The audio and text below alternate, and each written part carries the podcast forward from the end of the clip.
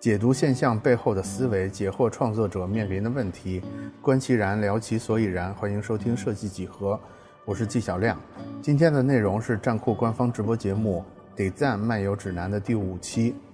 这期我们的主题是数字化为设计师带来了多少可能性。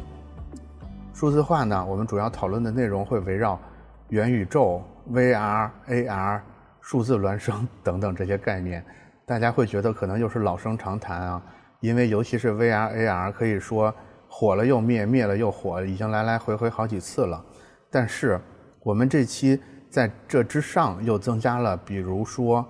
AIGC，比如说数字人等等更新的科技，我们把它都合并成一个叫做。数字化的这么一个总的话题，可以说是信息量非常大的一期直播了。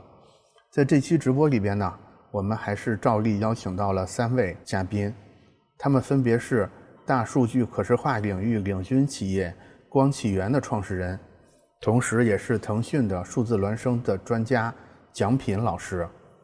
然后是白无常工作室的创始人、三位艺术家白无常，大家比较熟悉。以及在 C 端和 B 端都有丰富的经验，并且正在积极入局 AIGC 的资深体验设计师小气的神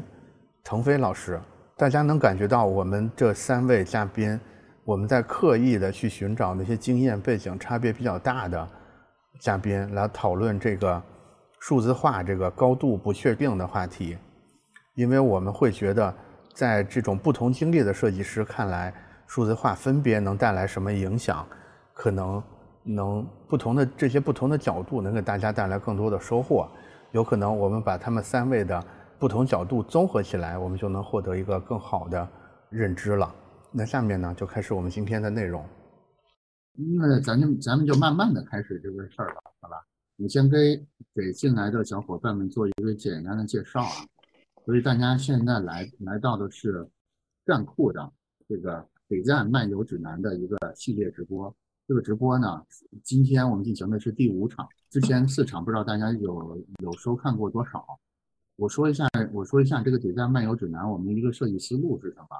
这其实是我们推出的一个对谈类类型的一个直播节目，我们会邀请到这种代表行业、商业、学术、媒体等等不同角度的这个相关的嘉宾，然后我们去找到一个话题，这个话题呢是。我们邀请到这几位嘉宾最有最有体感来聊的这么一个话题，然后整体的氛围呢，我们还是希望控制在一个怎么说呢，相对比较轻松的、比较自然的这个聊天的氛围里边，大概是这么一个感觉。然后每期的时长呢，大概会是两个小时。这个内容呢，我们会主要在那个微信的视频号上直播，然后后面也会有回放。我们也会做一些二次剪辑，就比如说做成一些短视频、中视频，我们也会做图文的版本等等去做这些二次的传播。然后今天邀请到的呢，就是分别是蒋品老师，然后小细的神腾飞，然后白无常老师老白这三位。然后呢，接下来呢就让三位老师分别来做一个自我介绍。我呢就是主持人，就是站酷的编辑。老纪对吧？纪晓亮，我想想让谁先来啊？刚才先说的蒋老师，那咱们就先让老白来做自我介绍了。可以。嗯，老白先来。好的，好的，好的。啊，大家好，我是白无常，然后我是大概是从一三年开始做设计吧，我一二年毕业的，一三年做设计，然后一直是做电商设计这块会比较多。现在慢慢就是转做，主要是以三维设计为主，像是一些视觉设计这块为主吧。然后也有在做教学，在高手上有做那个呃 CAD 的动态课程。然后这块的话呢，就三维的话，大概做了也将近有，好像也快十年了吧，七八年了。三维这一块跟电商这一块吧，会比较熟悉。所以这块的话，大家后面等一下问答的时候可以来问我。我们今晚聊的话题好像是数字相关的东西。OK OK，我介绍完了。好的，那腾飞来第二个。好呀好呀，就大家看到我的背景，可能嗯比较科幻是吧？嗯，我现我现在其实，在那个我的车里，然后那个我我是一零年毕就是毕业的，然后呃那会儿应该跟刚好赶上移动的一个风潮，所以我从我过去的大概十二三年的时间里面，大概有十年时间都是在做呃移动端有关的设计。然后包括一些那个像杂志、shopping mall 的一些营销服务，我主要的时时间是呃从一二年开始到去年一直在百度，然后做搜索、浏览器，包括地图、AI 研究有关的一些那个呃体验跟产品设计。然后去年我开始其实开始做整个的 B 端的一些设计。然后中国的判断领域，我认为这也是一个很重要的一个趋势。然后包括一些协同办公，包括云服务，包括现在我也在做就是这种云服务有关的一些设计。对，这是我大概的一些履历，嗯，谢谢大家。那个呃，大家好啊，这个我是蒋品，那个我来，我工作二十年了，就是今年刚好是北漂二十年啊，就是我在刚来北京的时候呢，就是从事了一些电影和这个呃广告，还有一些科研部门的这种工作啊，就是中国航天，就是这个前段时间刚发射火箭的那个那个公司。然后呢，这我从中国航天在在二二零一一年我就这个离职创业啊，就是开设了这个光启源这样的一家公司。我们公司是专注于在数字孪生啊，就是可视化这一块的一个。一个一个就是一个专业的一个公司吧，啊，做了，我们也在站库发了很多这种我们的一些项目啊，就是因为我自己来说呢，就是是从这个从设计到也从事了设计相关的很多，从游戏啊到电影啊到这种相关的一些这种工作，再到自己这个创业，就这个团队搭建这样的一个完整的一个过程，我觉得大家可以，呃，我个人更多的是关注于就是说行业的一些发展趋势和这种应用。就公司，其实我们现在呢，就是说在去年啊，已经被这个就加入腾讯了，所以说现在呢，就可能也算是一个从这个创业者变成一个腾讯的一个一个一个员工啊，这样的一个角色转变啊，就是大概的情况是这样。一会儿一会儿我们详细在这个啊再互动吧啊啊。我从我的角度简单的啊也来简单的介绍一下我心目中的三位老师，没想到有这个环节是吧？那反过来啊，先先说，先说蒋平老师。蒋平老师聊过两次，其中有一次呢，是我个人的那个我个人那个播客，就是设计几何那个题目，我们有一个对谈。其实我会认为说，今天我们这个题目有很大程度上是从跟蒋老师的这次聊天里边得到的，因为在那个聊天里边，我得到了一个很重要的一个。观察的基点，这个基点就是他当时给了我一个模型，他说，他说未来会发生的一个事儿是什么？就是，就是我们现在都说所谓的什么元宇宙啊、Web 三呀，又是这个那个的。他说，其实是存在一个分岔路的，就是可能往左去呢，会更多的走到这种现实跟虚拟结合的，你叫它数字孪生也好，叫它产业互联网也好，然后往右去呢，是一种全虚拟的一种。纯元宇宙的、纯数字化的这么一个方向，当然，他现在的观点可能已经跟当时有有更有进一步的进化了啊。但是当时这个框架其实给了我很大的启发。这个我在这个框架下，后来也做了很多这个进一步的学习跟研究，也是今天我们这个题目会形成的一个很重要的原因。所以待会儿蒋，大家可以期待一下蒋总。尤其是在数字孪生方向上有很多很深的洞察可以给到大家。然后是腾飞，腾飞呢，我们之前其实是不认识的，是三鱼先生听说我们有这个选题，然后就给我就给我介绍了腾飞老师。腾飞老师，嗯，虽然接触的不多，但是我做了一个前期的沟通，在在这个沟通的过程里边呢，腾飞老师大厂的 To B 业务，待会儿可以给到大家很多。很好的内容，白无常应该是战气，这这应该是我们站库的人气设计师啊，就不用我多介绍了。相信观众里面有很多都是因为老白来到我们这场直播。那现在时间也差不多了，跟大家介绍一下我们今天的主要话题啊。我们今天今天主要话题，大家在物料上肯定也看到了，就是所谓的数字化为设计师带来多少可能性。然后这个这里边的关键词可能有包含数字化、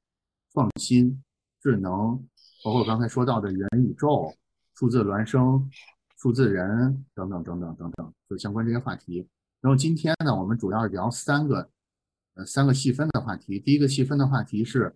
数字化领域有哪些新趋势值得关注，尤其是商业价值主要体现在哪些领域。第二个问题是现阶段数字化创新将会给设计师带来哪些新的职业方向与机遇，该如何把握？那这个问题可能更多的由腾飞来回答，因为腾飞怎么说呢，就是。正在大厂，而且在相关的这种设计师发展上面的经验相对的更丰富一些吧。可能腾飞来回重点回答第二题，然后第三题是数字化的时代风口会是什么？尤其是设计师应该怎么持续的去学习或者是提升，以便进入借助好这次数字化的这个时代的风口。就是理论上我们这三道题会有一个重点回答的人，但是其实我们因为是个聊天的节目嘛。所以，主要回答那个人在回答的过程里边，大家如果有什么感觉受到触动的部分，就是可以在屏幕上用举手的方式来申请打断，然后我们就，我希望在在这个过程里边，我们能产生这种能在能碰撞出很多意外的火花出来。然后今天的直播呢，我们也准备了三次三次抽奖活动啊，大概分别会是在八点十分、八点四十跟九点十分的时候，这个。抽奖呢，基本上就是账户的一些周边。那好吧，那我们就正式开始第一个话题，好吧？第一个话题有有请蒋老师来回答：数字化领域现在有哪些新趋势是值得关注的？尤其是它的这些新趋势的商业价值是怎么体现的？这问题好大呀，我觉得。对，三个题其实都很大。对，数字化领域啊，新趋势啊。新趋势，新趋势当然是现在大家说的最多的是这个 Web 三嘛，Web 三元宇宙这个肯定显然是一个新趋势。其实我想说，如果站在设计师的角度，可能会有两个两个呃比较大的一个方向，两个大的方向啊，一个是新兴领域的这样的一个方向，就是以 Web 三元宇宙为代表的啊这种新事物它带来的一种机会，呃，另一种方向是现在 To B 市场下。比如说数字孪生为代表的一种在产业行业上的一种垂直渗透的一种一种一种思路。第二种方向呢，我觉得代表的就像什么车联网啊、物联网，还有即时啊这些平台，都是就是呃比较典型的一些行业。它背后的这种商业价值，这个商业价值是说啥商业价值？说个人的吗？还是偏行业一点的，偏宏观一点啊？你你负责回答天上啊比较宏观的这个方向，对，嗯。商业价值，因为我更多的是站在一个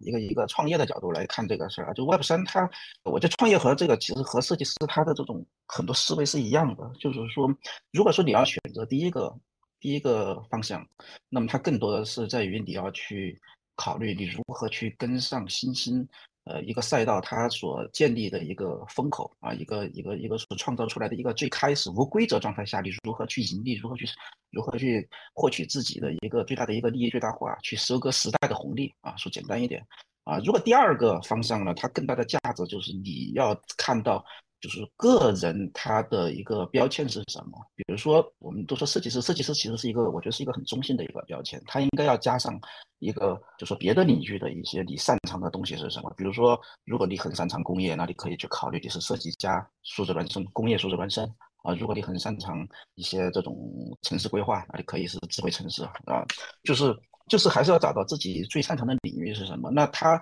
它的这个价值就是，我们都在说中国未来，我觉得二十年它仍然是数字化为主流的一个一个一个社会。这个从其实这两年的一些这种政策文件啊都能看得出来，就是新基建。新基建是什么？不就是大数据对吧？物联网这五 G 这些为代表的一些一些东西。但是这些都是基础设施建设，那它必然带来了大量的这种应用化和。和这个就是说大量的这种应用和就是这种这种衍生的这种岗位和它的一种需求，就是那第二个就是它会带来大量的一些来自于行业的，好吧？来，季老师呢？那我举手了啊，就是那个你能不能帮我们建一个模？是是因为是因为包括我在内，我相信大家都有这种感觉，就是最近就是雨后春笋一般的冒出来很多词儿，NFT 又是又是数字人，对吧？又是。元宇宙又是区块链，又是代币，又是数字孪生，又是这个那个的，就所有这些词，究竟应该去怎么安放所有这些词儿呢？就是这个建模的意思，就是我刚才我刚才在介绍你的时候说的那个，比如说我们现在有一个简单的模型啊，你出门左手呢是所谓的产虚实结合的，右边呢是纯虚的。虚实结合这里边可能装着，可能装着一种拟真的数字人，可能装着数字孪生。右边纯虚的那个世界里边呢，可能装着这种数字偶像，可能装着这些 NFT，呃，就是类似这种建模能帮我们建立这么一个框架嘛？这样可能能让能让我们，我我感觉，包括我在内的大多数设计师，其实我们怎么说呢，并不是科技行业的人。再加上我们也我们艺术生本来就缺少这种归纳能力，或者是 怎么着的。反正我觉得现在当务之急是需要有一个同样是学设计出身的人帮我们建一个模，就是所有这些事儿，他们大概分布在什么地方？因为现在这个事儿在我的脑海里穿不起来，你知道吧？如果说讲新兴事物的话，其实绝大多数它都是围绕着这个 Web 三点零现在。这个大的概念下的去进行的，就是你如何去看待现在讲的元宇宙啊，还有这个什么数字人呀这些新兴的领域。我更习惯于数字化有一个很重要的一个方向，是在帮助用户往更沉浸式的方向去努力的一个一个一个点啊，就是因为你需要沉浸式，那相当于你是从一个第三人称变成一个第第一人称的一个转变。那因为你有第一人称了。那么你需要去考虑到你更你的角色的存在，就是你怎么去看待你现在的同事啊，或者说你现在的一种办公场景，它的这种存在，就是我们更就有很多企业，它是它对于沉浸式的一个开这种这种努力方向，就是把我们生活中所经常遇到的一些呃办公场景，把它孪生到虚拟世界里面，让你在虚拟世界里面。减少他的学习成本，或者说一定程度上去代替现实生活中他所面临某些物理局限性下的一些需求，因为有这样的一个就是沉浸式的一个大的方向，那么就带来了呃像什么数字孪生或者说元宇宙啊数字人，它的一些概念围绕着这个一个努力方向，它所去进行，当然。还有一个很重要的一点就是，这个新领域它都会有一个前提，就是我们要去假设，是不是我们未来去阅读这些沉浸式内容，它是有更领先的智能终端的这个平台下去进行的。比如说，一直在这个在传的苹果的这个 AR 眼镜啊，或者是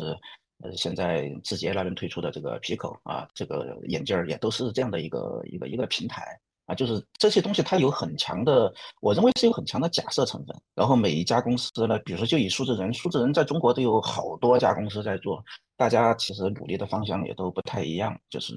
是这样。就是尤其是我不知道这么说啊，是不是好一点？尤其是数字孪生啊，是啊，是蒋老师从事多年的，就是数字数字孪生行业，咱们咱们就以这个为例啊，这个行业它它究竟给。给社会带来什么样的价值呢？因为大家，我相信就是做过这个数据可视化，尤其是数字孪生级的这个数据可视化的人不是很多，我们对这块其实是比较陌生的。我上次去您公司参观，包括录播课的时候，我个人有一个仍然是门外汉的体感，因为当时当时就是在你们的展厅里边能看到这种非常非常巨大的这种屏幕，就是一面墙的屏幕，包括包括您在介绍的时候会说。你们重点的客户，尤其是这些政府单位，它会有一种，我们当时用一个词儿，像宇宙飞船的驾驶舱一样这种感觉。比如说一个市政的这种数字孪生系统，它会把市政里边很复杂的信息，用这种光线的流动的方式，用这种很直观的方式去让这个管理人员能看到说，哎，比如说这个城区的水管出问题了，然后在真正数字孪生的情况下，它其实是有可能。他当时就在这个大屏幕上，或者用一个什么方式去操作这个界面，比如说他会去指挥一个机器人过去把这个漏漏水的这个补点给补上，然后现实生活里也就真的会有一个机器人过去去到这个管道里边把它补起来。这大概是给我一个门外汉是这么一种所谓数字孪生的感觉，也就是说，现实里发生的事儿，他用一种更简洁或者是更美观、更直观的方式吧，给到人，让给到一个数字世界的人，然后数字世界人也能通过去操作这个模型，再反过来影响这个现实的世界，就是一种互相影响的关系。这是我我的一个理解啊。那蒋总可以说的更嗯嗯，更深入一点。其实我觉得季老师说的已经很专业了，就是我们自己的介绍都没有那么专业，没有没有那么没没有从季老师这个角度去介绍这个事情。就是数字孪生，我我一直理解数字孪生，它只是说帮助别人更好的去理解这些数字内容的一种形式，一种技术形式。啊，从最开始可视化数据可视化，最开始其实没有太复杂的功能，它只是说更漂亮的方式把这些枯燥的数据表现出来。那你为什么要漂亮呢？其实就是为了让更多非专业的人士能够在最短的时间之内能够阅读出这些专业的、相对专业的这些内容，对吧？嗯，呃，让他不要枯燥，就是让他更激动的去看到这些东西，能够在很短的时间得到一个决策的反馈。啊，所以说，因为它有这样的一个特点，它就最早的被应用到一些组织以政府为代表的这种决决策机构或者这种央企国企。那么，在这个已经发展了几年之后，才会诞生了数字孪生这样的一个概念。因为你拥有了决策的属性，那么我就会，我从甲方的角度来说，我就会越来越要求你对于很多数字化的内容的这种呈现是准确的。那么，因为你准确，你才有更强的功能属性在里面，对吧？从城市到一个工厂，或者是到某个工业的这个商品啊，那么它，因为它这种就是不断提升的这个功能化的这种需求，带来了数字孪生这个领域的这个发展。那么它从这个，比如说，呃，我们最开始其实就是做城市啊，就是怎么把一个城市。要做得很准确，你要去准确的才能够去表达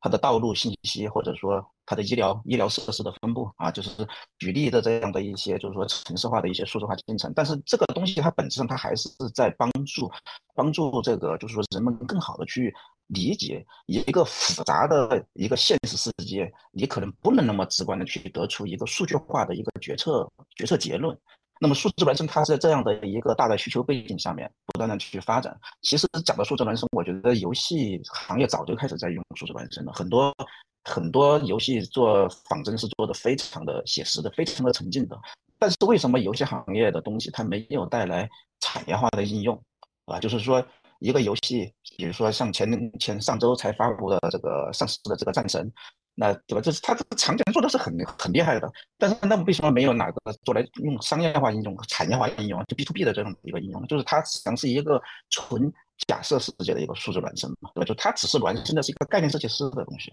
啊啊。OK，徐老师，所以数字孪生的终极形态就像那个科幻电影，像安德的游戏，就是那个小孩他以为自己在玩游戏，但是真的是在指挥舰队跟外星人作战，大概会。就是终极形态会形成这么一个态势啊，我觉得这个形态有点理想，但是比较现实的形态应该是对于接下来很多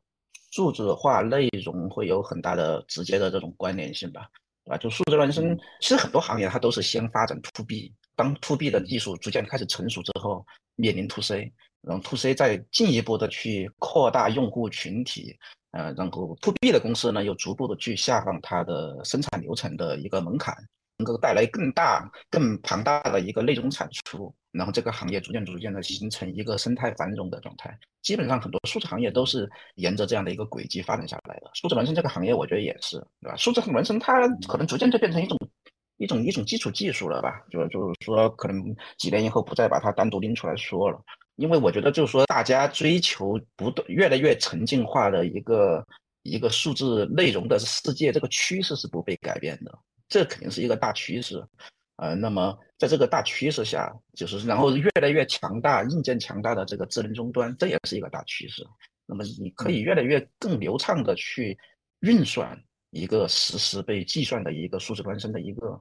数字内容，对吧？当这种条件都满足的时候，啊，我觉得它。在伴随着 Web 三点零，对吧？所以就是它就会有更大的一个应用场景，可能是一个海量的啊，一个一个一个爆发式增长啊，这是我对于数字孪生的一个理解。就是我们现在动不动就，尤其是在企业界啊，会很流行说什么数字化转型。你对数字化转型这个这个事儿有啥看法吗？你怎么理解这个所谓现在传统行业的数字化转型呢？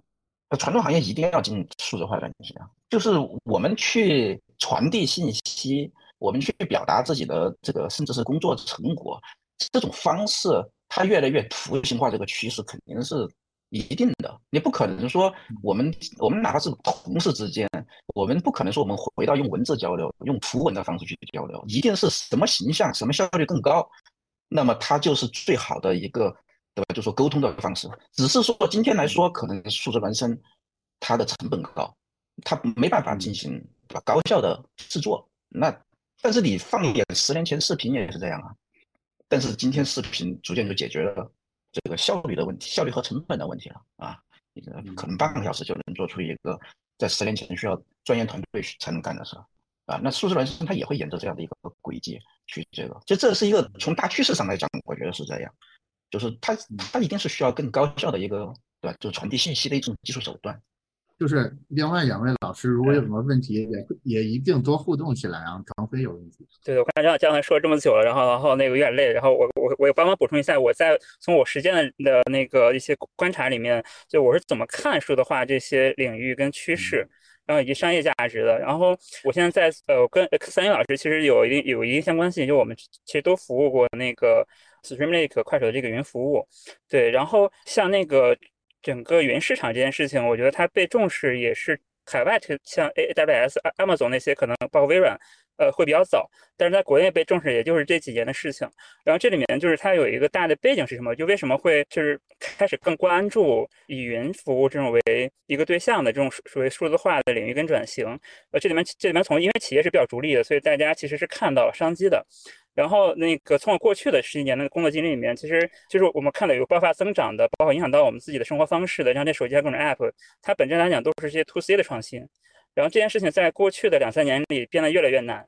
就是呃，因为我之前在百度，呃，我去做地图做一些搜索，我们也会觉得我们的创新的成本非常高。这里面其实它它它是一个什么样的现象呢？就是就是用户接受这个服务如何使用，呃，以及我对应的那个就商业商业的变现。然后能不能把那个用户的流量，然后呃形成这样一个完整商业模式？呃，你会发现这件事情被沉淀下来是越来越难。然后直到现在为止的话，就是目前所有的 C 端进入到一个什么样的阶段？就是大家去拼整个的变现效率。其实这里面那个设计在里面可以做的创新会越来越少，在我看来，就是所以你会看到，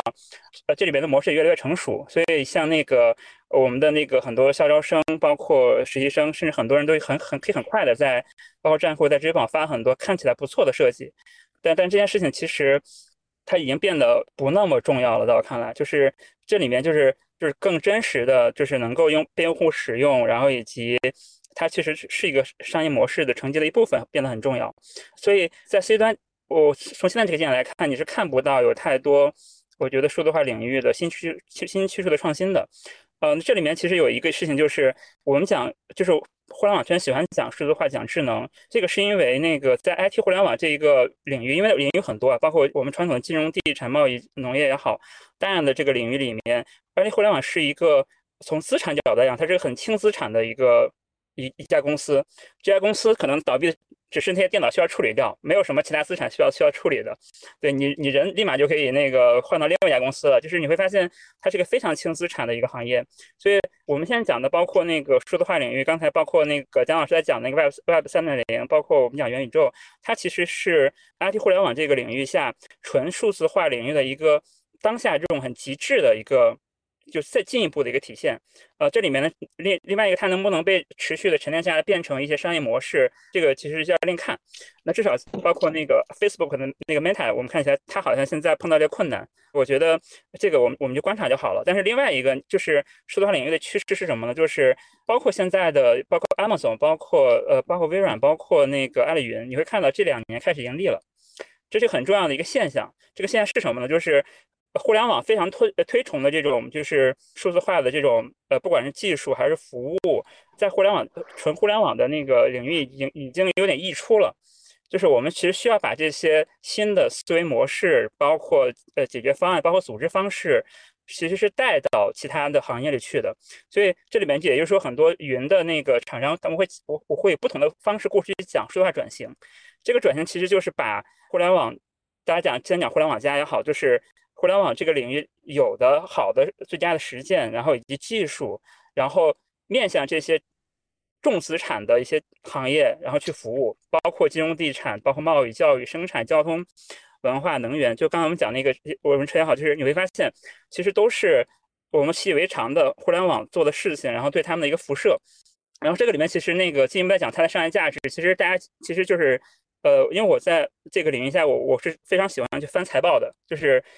就是因为它会反映出来我们做的这些设计所服务的对象究竟为社会能不能创造价值，能不能赚钱。然后其实你会发现很有趣的事情，就是大家我回头可以给大家分享更多的那个材料，就是包括呃像那个呃就因为 Q 呃现在是到了十一月份对吧？因为各大那个。公司都在发财报，嗯，你会明显的看到，包括阿里云去讲它今年的营收，呃，就过去一个季度的营收有百分之二十八的增长，可能在金融、电信、公共服务行业有明显的一些那个呃沉淀。那这里面应该也会，我觉得也会涉及到可能姜老师提到的一些，比如数字孪生对他们的一个贡献。那这个其实也是设计通过呃云平台。就是对整个数字化领域甚至行业的一些贡献，这件事情每每家故每家云服务的公司讲的故事会不一样。像那个 Amazon 的那个 AWS，包括阿里云，它是行业内比较通用的这种大的云平台，它其实能反映出来的是整个世界范围，包括中国范围这个行业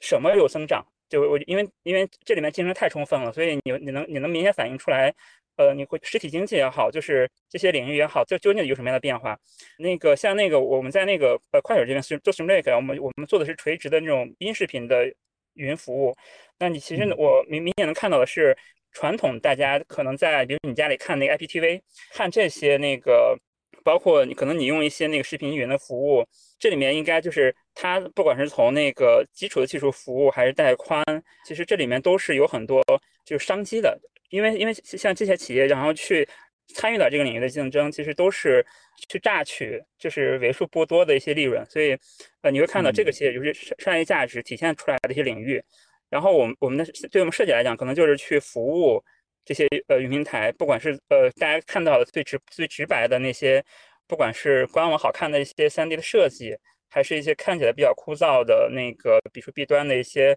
界面平台。对，那其实这就是我们其实。从我的那视角，就是看到的，就是一些趋势，然后再再有一些那个更有趣的案例，就是我可能跟一些那个包括就是猎头会找我嘛，就就就是要不要去这家公司那家公司的，就是比如说我最近看到过一个很有很有意思公司叫那个 Invasion，就是它是一家就是所谓碳中和，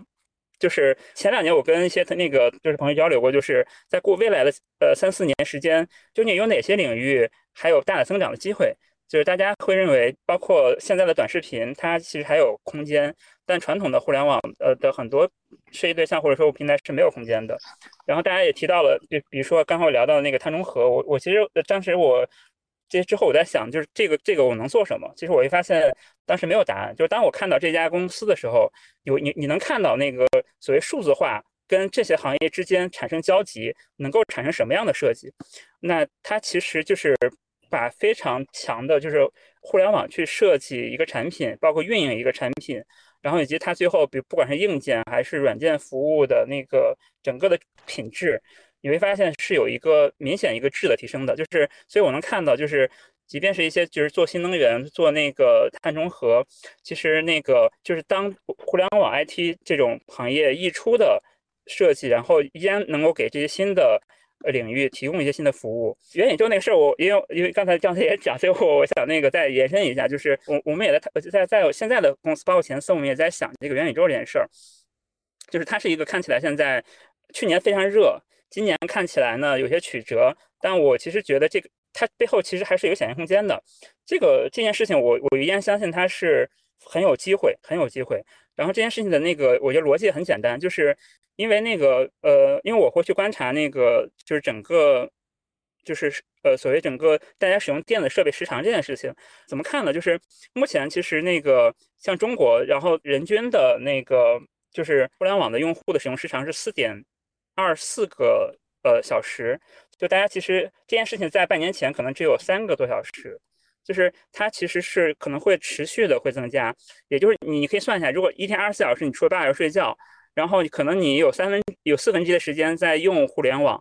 然后但这件事情它会有一个基点，就是四分四分之一看起来还可能没那么恐怖。就是当你其实如果你的时间，你白天除了可能睡觉时间之外，二分之的时间，如果你有八小时都在那个用手机或者用电脑设备或者其他的设备，然后这个元宇宙就很有很有想象空间了，就是因为你的那个时长，你的你自己的时间都会在这个里面。然后那这个里面可能是因为包括像 Pico 这种呃设备。技术包括大家内容产生获取的成本，呃，其实互相作用的一个一个结果，就是当这件事情如果你有一半的时间都在元宇宙这样一个所谓的虚拟空间里面的时候，它里面的不管是资产还是呃我在里面去做任何的运营，它就它就可以跟你的现实世界去做一个对立了。就是你你线下可能除了我没有办法把饭喂到你嘴里，你其其他之外的那种。就是你的精神消费跟你的行动，甚至那个我的价值兑换，其实都是可以在那个空间来完成的。但这个你，但你回到，但是你这些我可能在未来几年后才能发生的一个结果。但是你你能看到，如果我们把它认为是一个数字化、信息化甚至智能化的一个趋势的一个集大成者的话，呃，这个看起来还是很蛮有想象空间的。对，所以我所以我自己来讲，我还是很看好，包括嗯，蒋老师包括我们聊的那个元宇宙这件事情。对。嗯，两位可能都是 to B 业务的啊，我我我觉得你们俩刚才说的有很多共通的地方。我从我从刚才腾飞的话里边，我我我简单的找到了一个脉络。这个脉络其实我们可不可以这么说，就是随着互联网的下半场都结束了，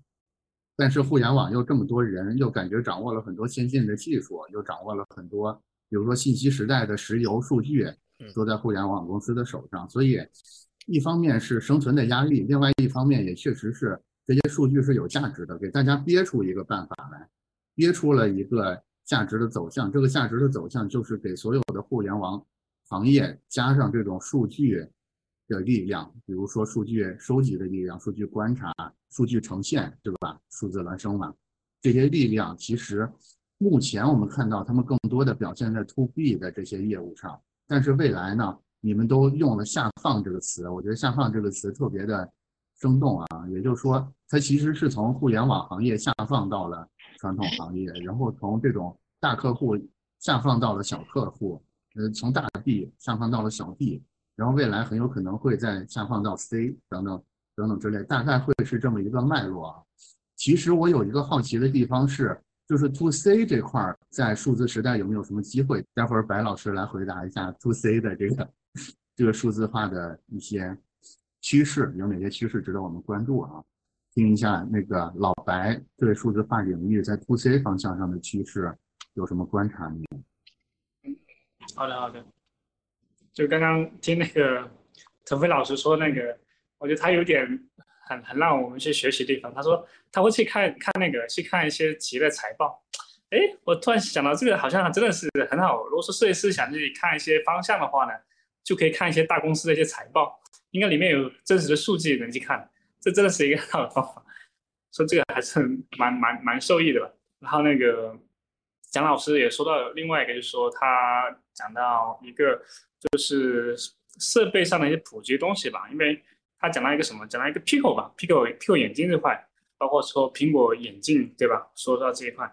其实我发现这这种设备他们迭代速度很快很快。我是去年去年是买了一个 Pico Pico 三，Pico 三的话呢，它那个东西重量相对来说重一些。现在的 Pico 四的话呢，出来之后呢，它的那个眼镜就轻轻了很多。然后像是我们像是国外的这个，我还说到有个哈，哦，它这个的话呢，他们来说是你，如果说像我戴眼镜一样，大 Q 老师戴眼镜的话呢，你要是玩这种的话，就是你你得去买个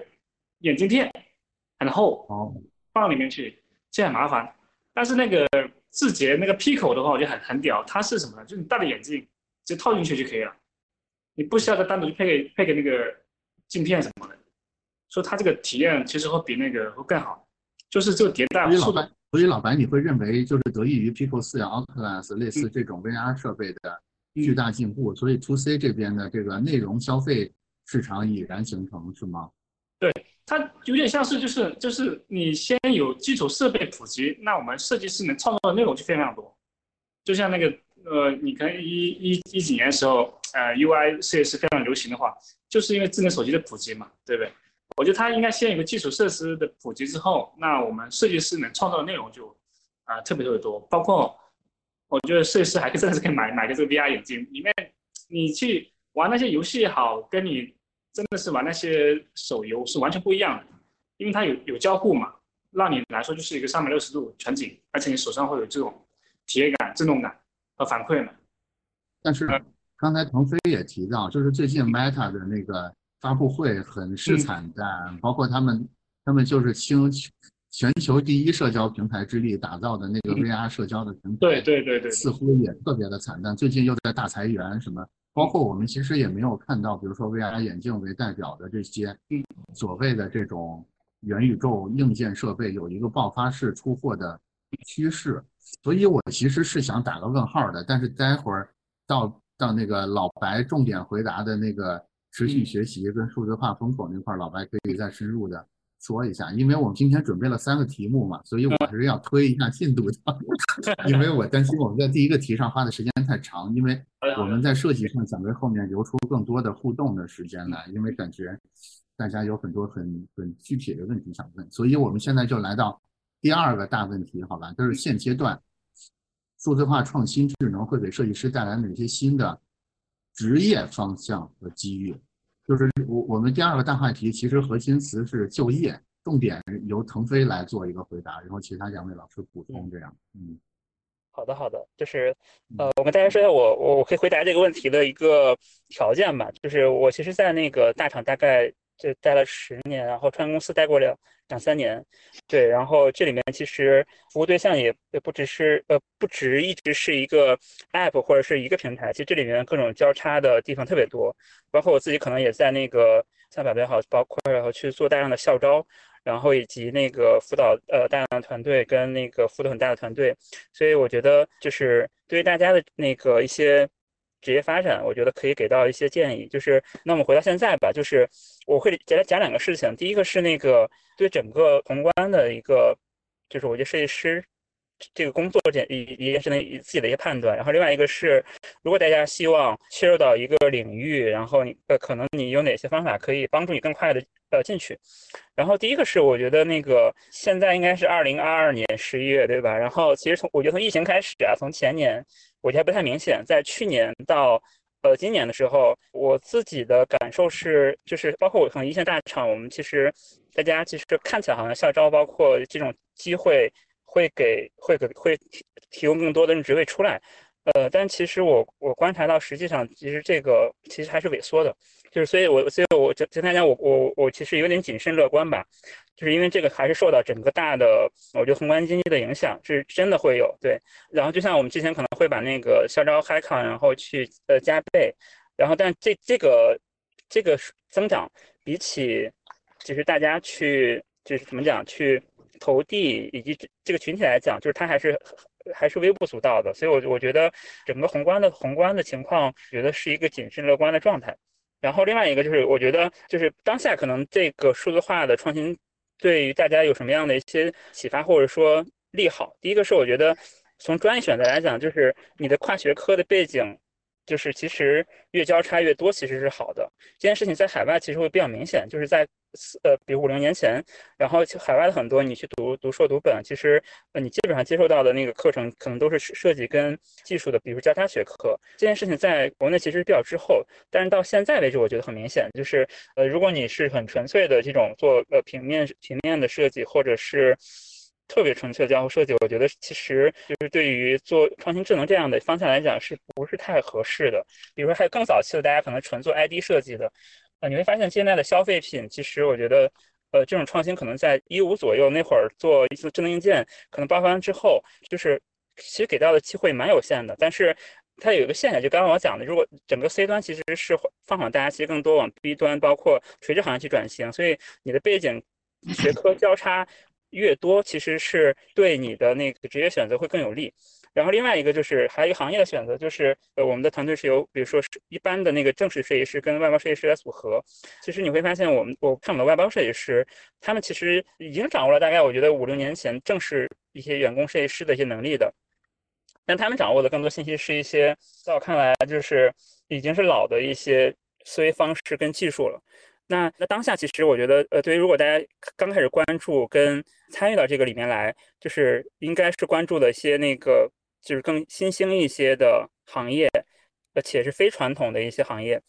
然后，呃，这个里面如果具体到大家那个工作年限会不一样。然后，所所以我觉得针对年限来讲，我觉得可以给大家一些建议，就是对于学校刚学生跟校招来讲，大家基本上可能对于怎么讲，你的职业选择应该是一个盲选的状态。所以我觉得很很建议是大家那个提前两三年，就是可能去做一些筹划，就是可能你自己的兴趣是什么，然后包括擅长什么事情，可能要提前来筹划。目前我觉得比较友好的是对那个工作三五年的这些同学，就是呃，当你的那个某一门垂直的技术足够足够精湛的时候，你在这些不同的设计对象，包括公司之间的选择，其实是转型会很相对容易一些的。其实对于那个，我觉得可能再工作久一些的时间，比如五到八年的时间，同学是呃没有那么友好的，因为呃大家的考核里面会会会很看你的那个的业务门槛。就是就像我现在在做 B 端的业务，可能我做协同办公也做云服务，那其实云服务又会拆的非常的细，然后呃不管是存储还是一些工具，呃技术工具，呃其实每一门它就刚才我像像我们讲的，它其实是由垂直行业来那个组成的，其实这里面的迁移门槛非常高，就是这件事情没有办法通过那个就是你很聪明来解决，就是它纯粹是一个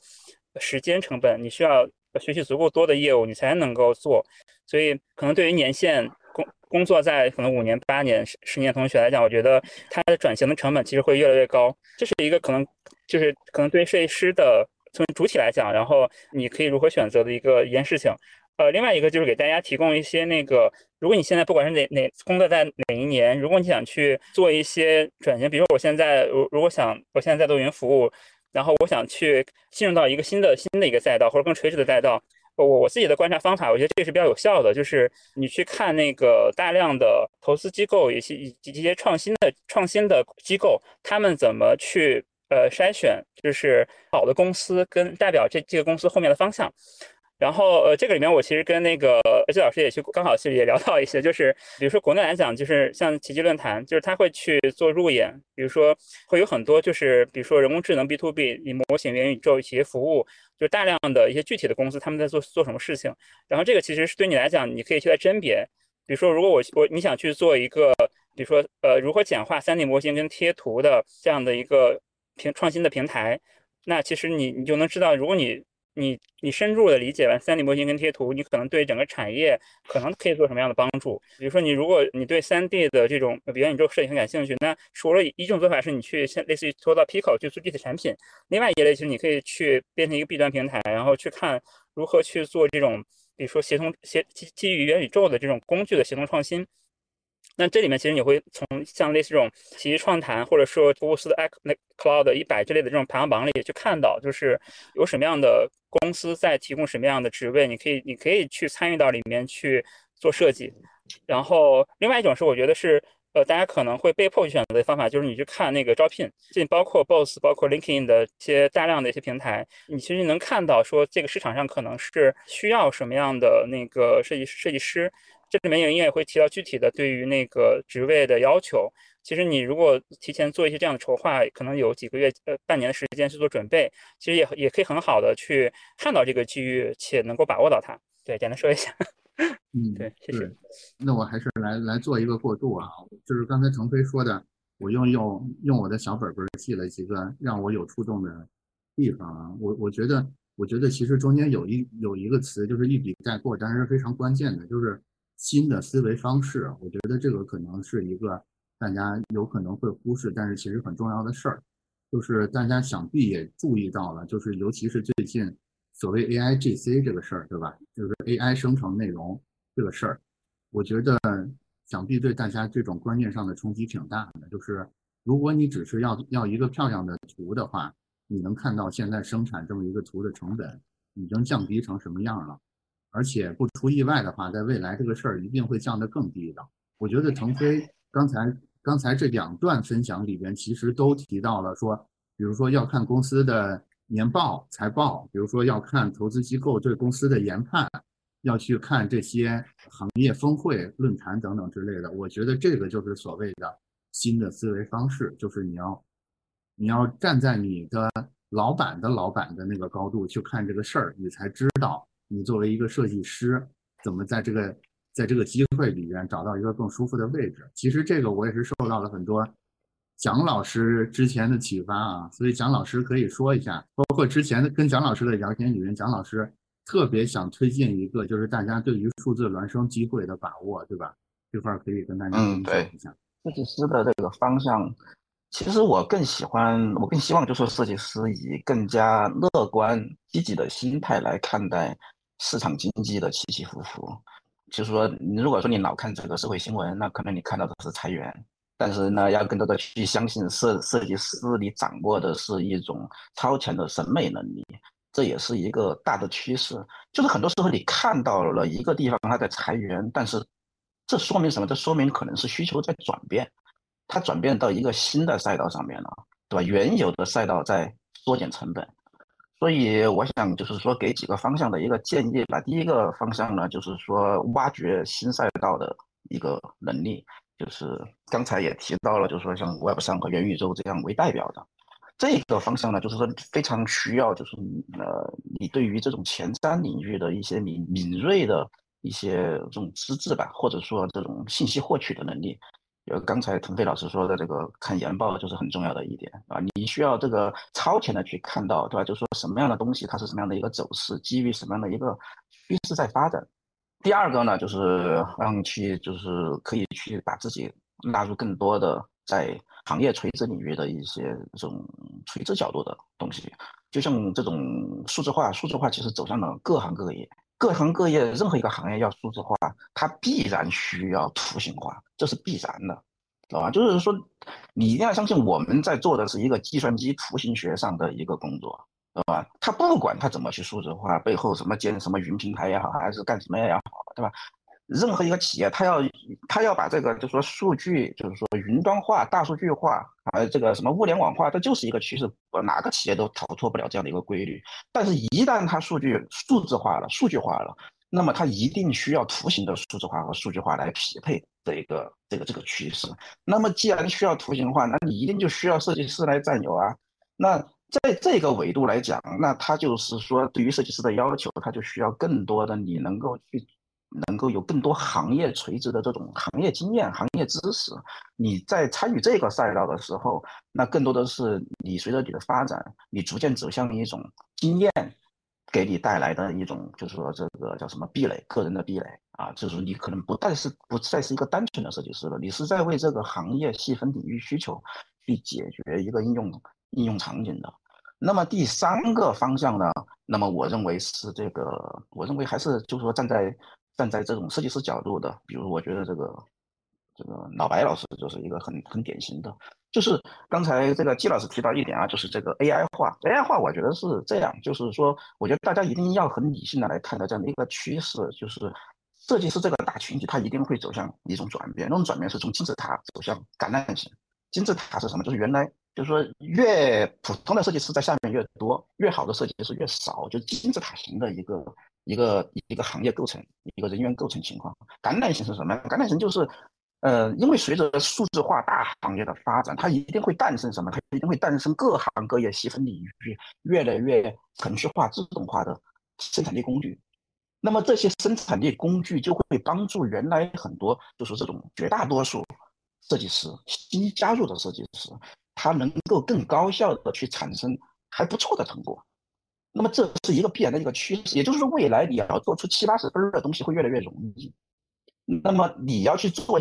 就是橄榄型，就是中间，哎，能够做出七八十分的人越来越多，但是最好的和最那种差的。会变得越来越少，就是不及格的会变得越来越少，这必然是一个就是说 AI AI 这种程序化自动化发展的啊，就是说在对于设计师带来的一个冲击。如果说你要走向这样的一个方向，那必然就是说你要考虑在设计领域一定要走个人的一些有差异性、有辨识度、有 IP 化的一些特点啊。我觉得这才是如果你要选择第三个方向，那这是一个必然要去具备的一点要素。好，我就介绍这样。我刚才一直在看咱们评论评论区里边那个大家的评论啊，我感觉大家目前的气氛略微有点悲观啊，大家会觉得，你看 AI 也来抢工作，然后你们说的这个事儿又这么难，要学这个学那个，就这个学那个，所以我我打算给大家打打气啊，打气的第一个是从蒋总那儿听到的一个小故事啊，我不知道蒋总是不是还记得啊，这个小故事是这样的，就是蒋总的团队之前给中国电网做过一个呃数字孪生的这么一个产品，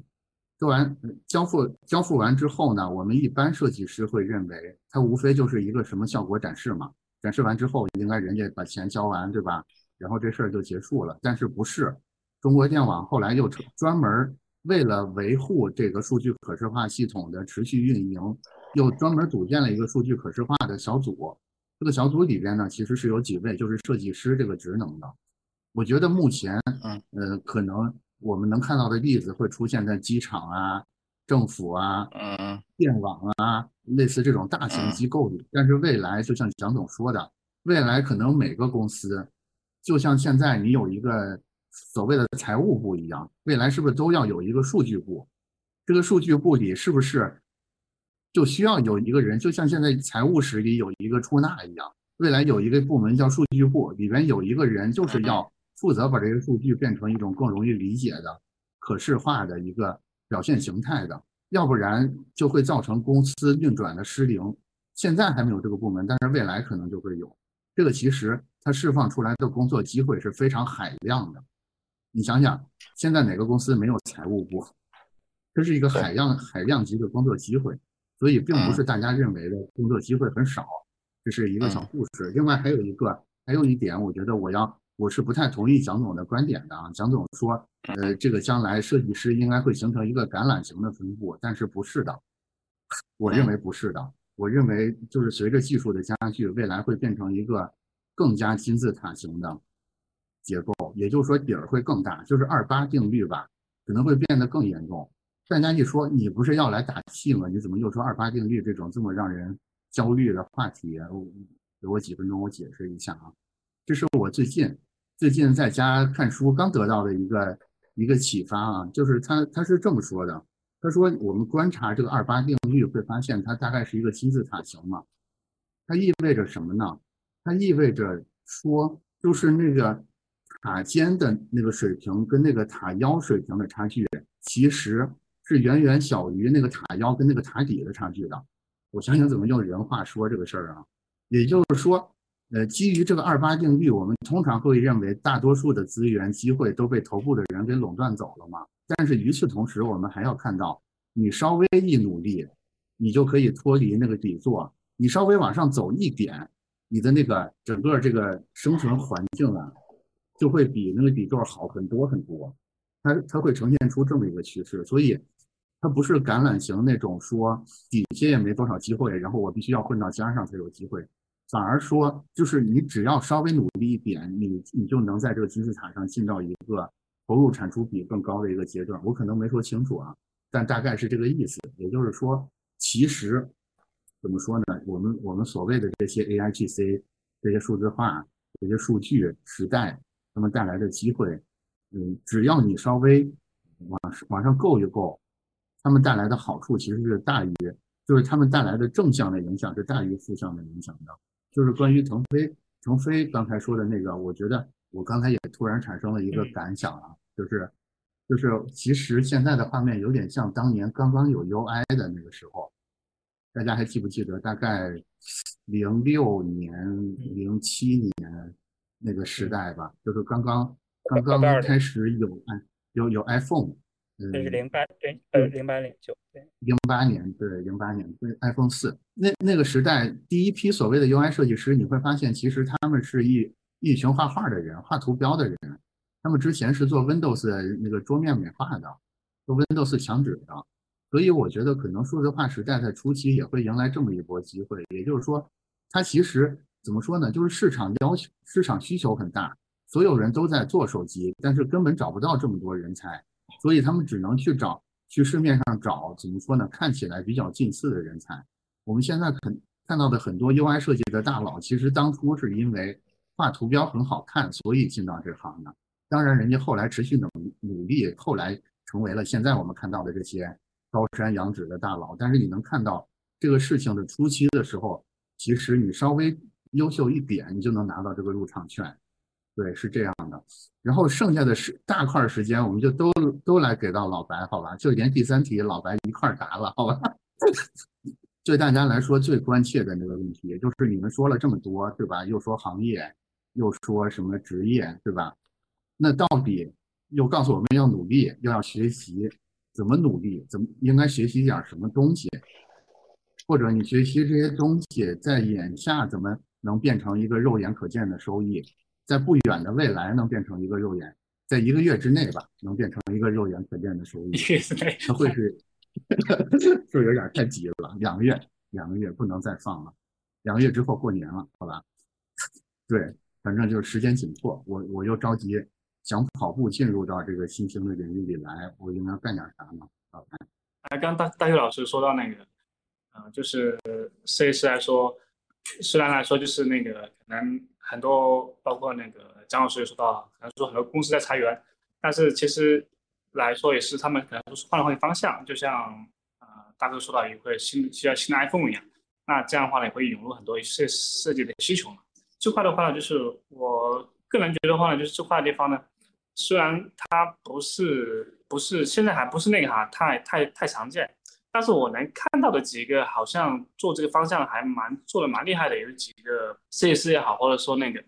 或者是说呃公司也好啊，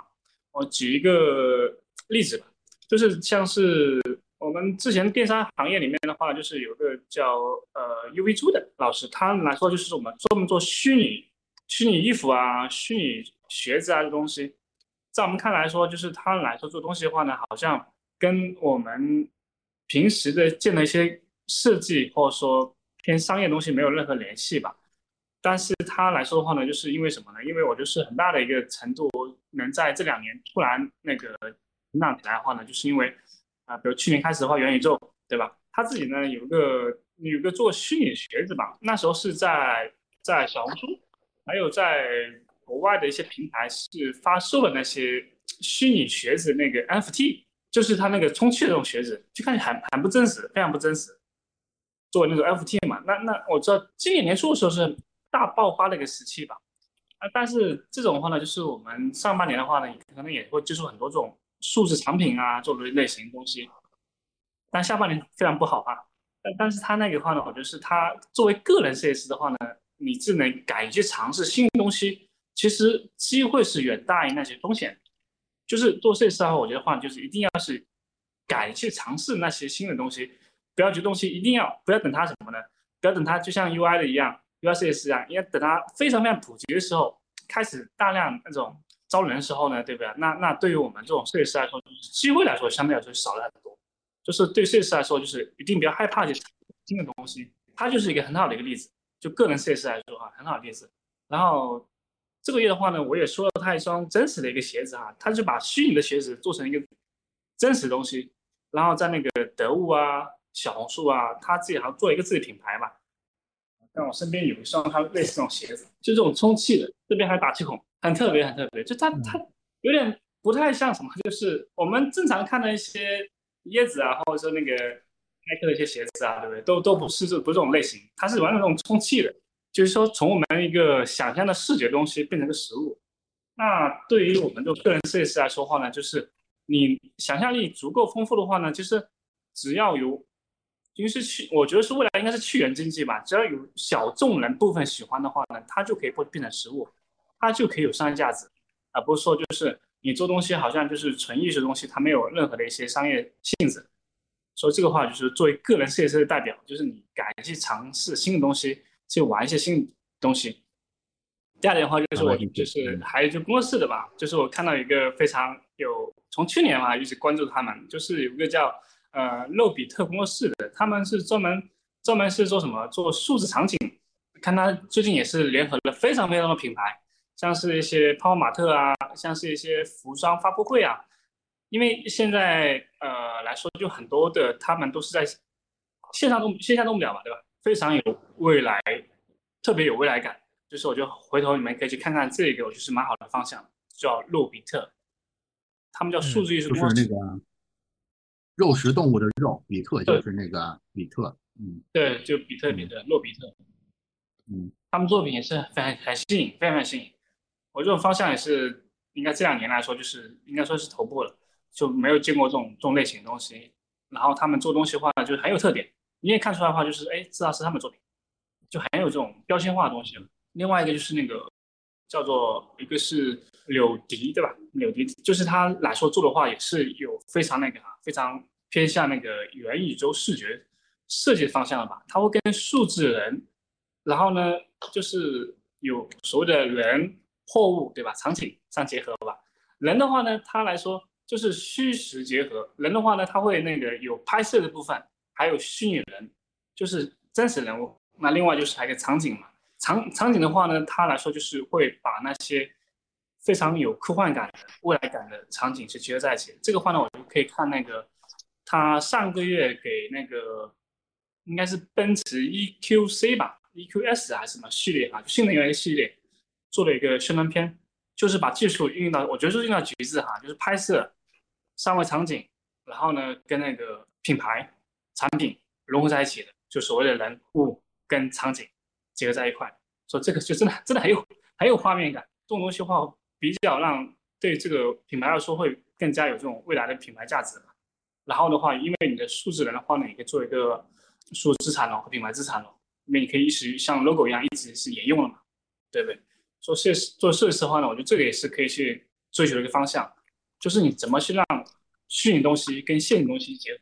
因为元宇宙未必是未来，但是虚拟现实的话东西的话呢，未来肯定是有的。那这个肯定是会很大很大一个，我觉得是会很大一个潜力的。那对于要学习东西的话呢，我觉得有几个方向，一个就是那个什么，像场景类东西的话呢，我觉得是 U E 这块是现在来说是蛮那个，跟做虚拟场景来说是蛮蛮适合的，因为本身它有很多桥接的，就不要觉得哈，就是很多数字资产，你可以直接是拿来去组合做一些场景，然后自己自己呃或者说自己搭建一些场景，因为它那个渲染的速度的话呢，会比我们传统的话呢用阿诺德啊，或者说用 The The Shift，然后说 OCA 去渲染的话呢，都会快非常非常多。因为基本上我们用 OCA 去渲染的话呢，像是渲染 4K 的画面的话呢，你可能说要七八分钟一张，那它的话呢，基本上就是几十秒一张，就是它速度会非常非常快，所以它优势也非常非常好，就是你交互型嘛。包括我看了蛮多，就是还有一些这种主播，他们是场景都是搭搭建出来，就结合在一块的。所以这块我觉得是。如果说这一两年的话的话，我觉得是这个方向可以可以是蛮好尝试的。一个就是像是方向类的话呢，就是刚刚说的，你可以做一些好玩新奇的东西，让它变成一个实物，对吧？就个人设计师来说哈。那第二个的话呢，就是呢，你可以是什么往那些露比特公司那种风格去走，做一些虚拟场景的东西。第三个的话呢，就是你可以是什么，就是来说，如果说做概念场景这定位的话呢，就学学东软件的话，我就是 U E 是一个很好的方向。因为它以前 U E 话做游戏嘛，对不对？但是它，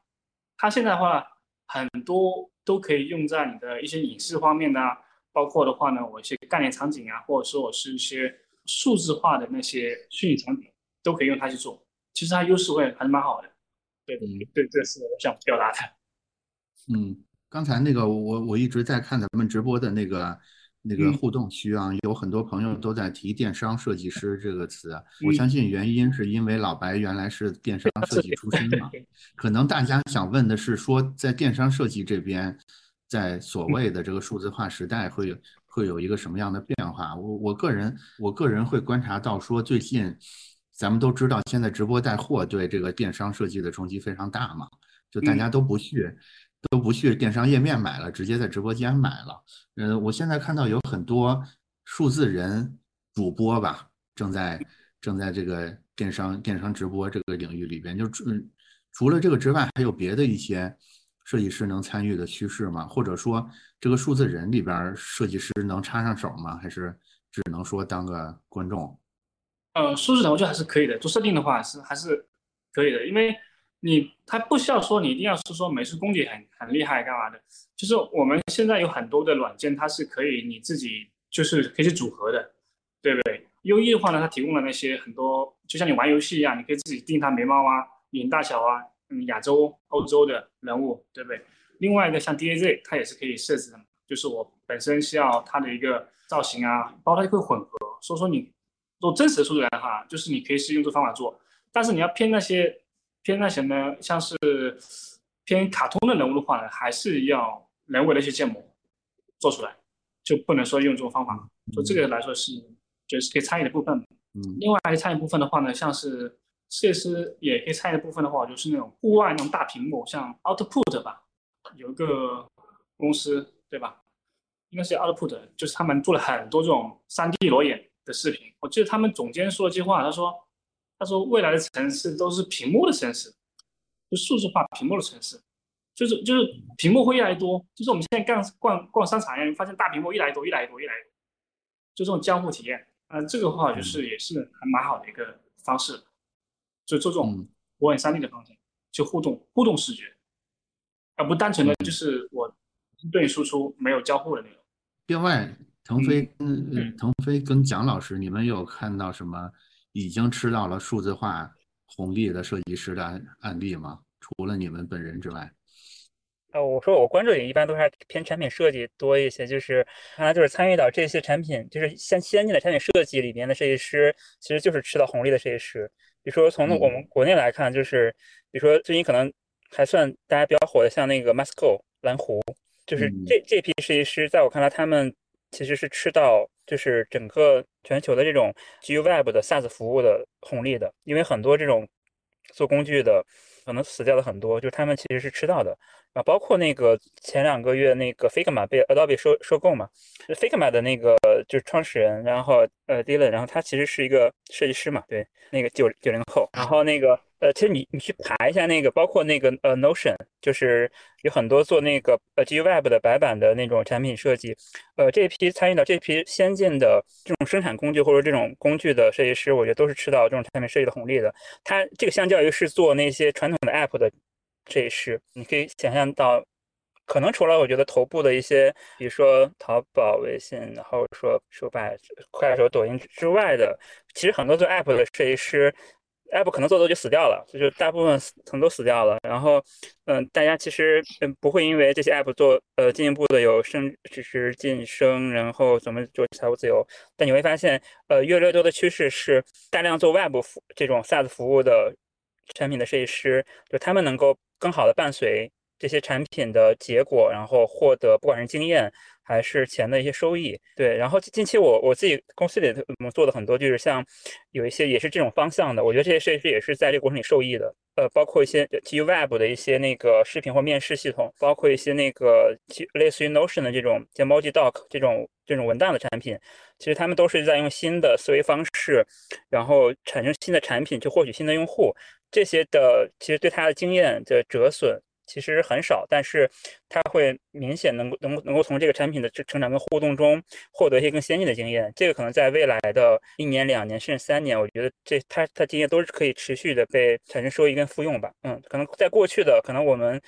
比如我十年前做 App 的设计，那这些经验显然都是被这个时代折旧掉了。他可能就呃，现在真的只剩下经验了。对，那个经验叫做我跟你谈谈历史，之之前是怎么做设计的，但是它已经没有用了。所以趁着现在这个时候，进入到比如说 SaaS 类似这种这种初创或者是爬升呃上升期的公司里边去，或许是跟着能能能蹭到这个上升红利的一个好办法，对吧？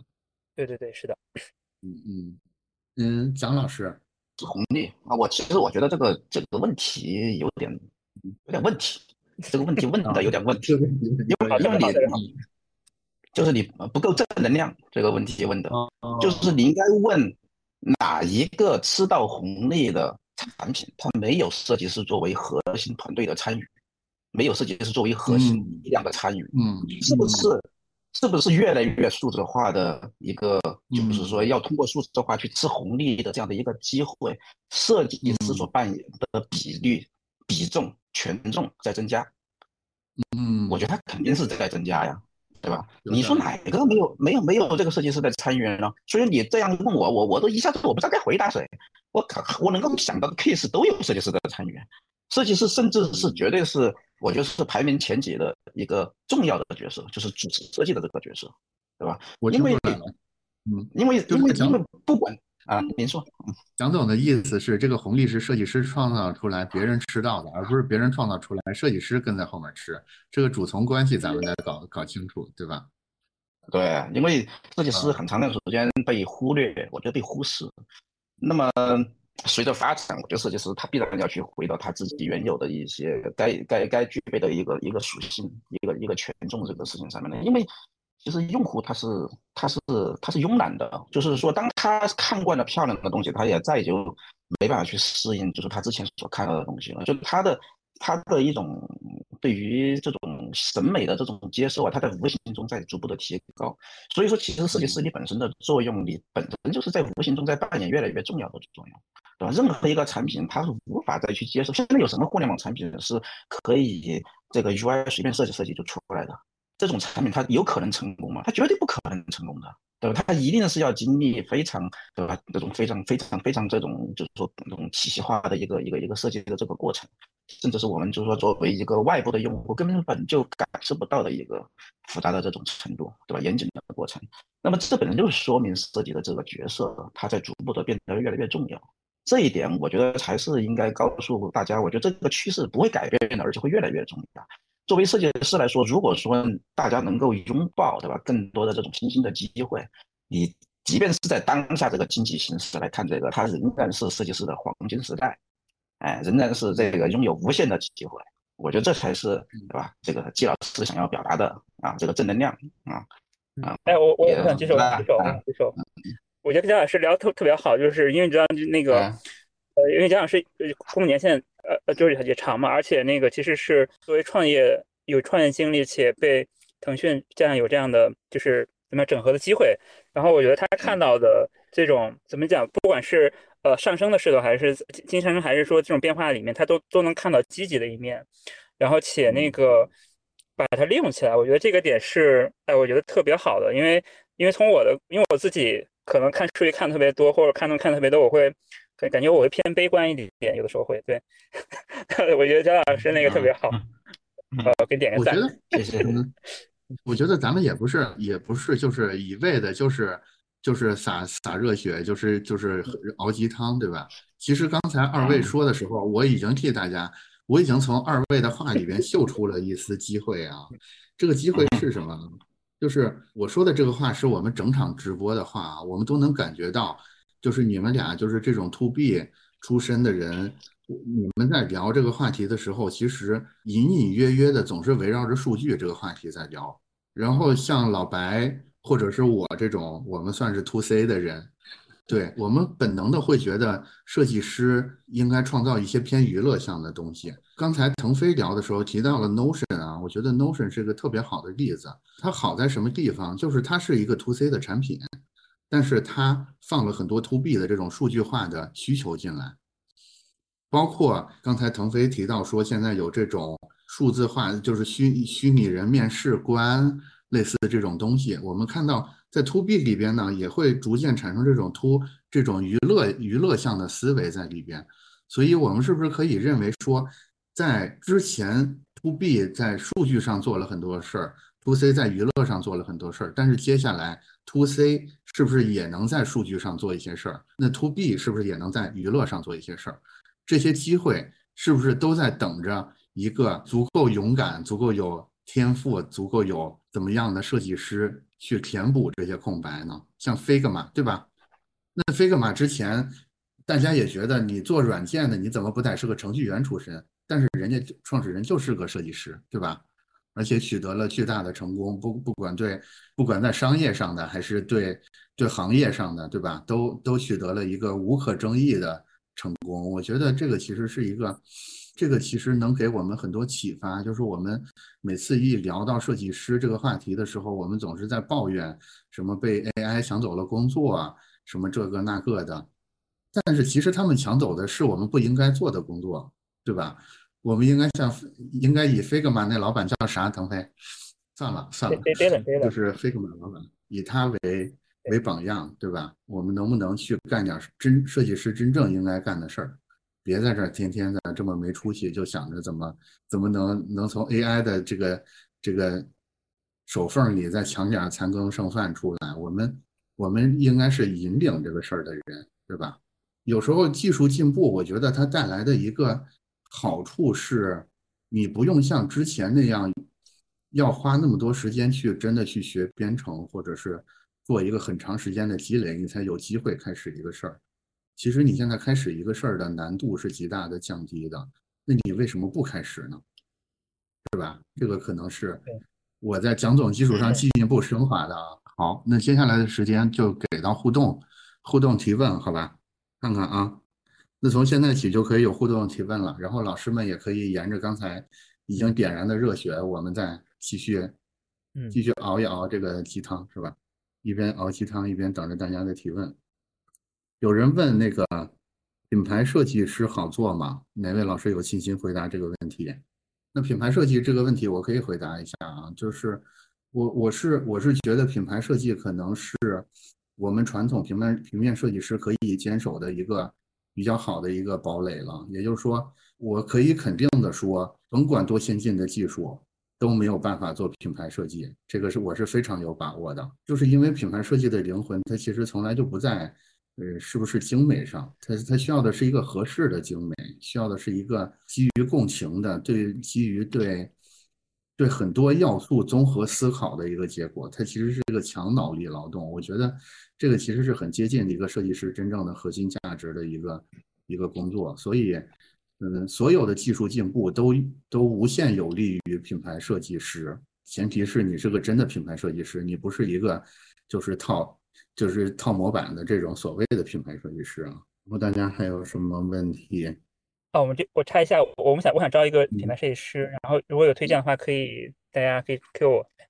老白有人提问：元宇宙现在的学习渠道有哪些？元宇宙学习渠道，这个还比较新吧，应该主要看战酷高手就可以了。战酷高手的话有很多课程，我看高手好像也上了 U 一的课程，包括一些那个呃工具上的哈。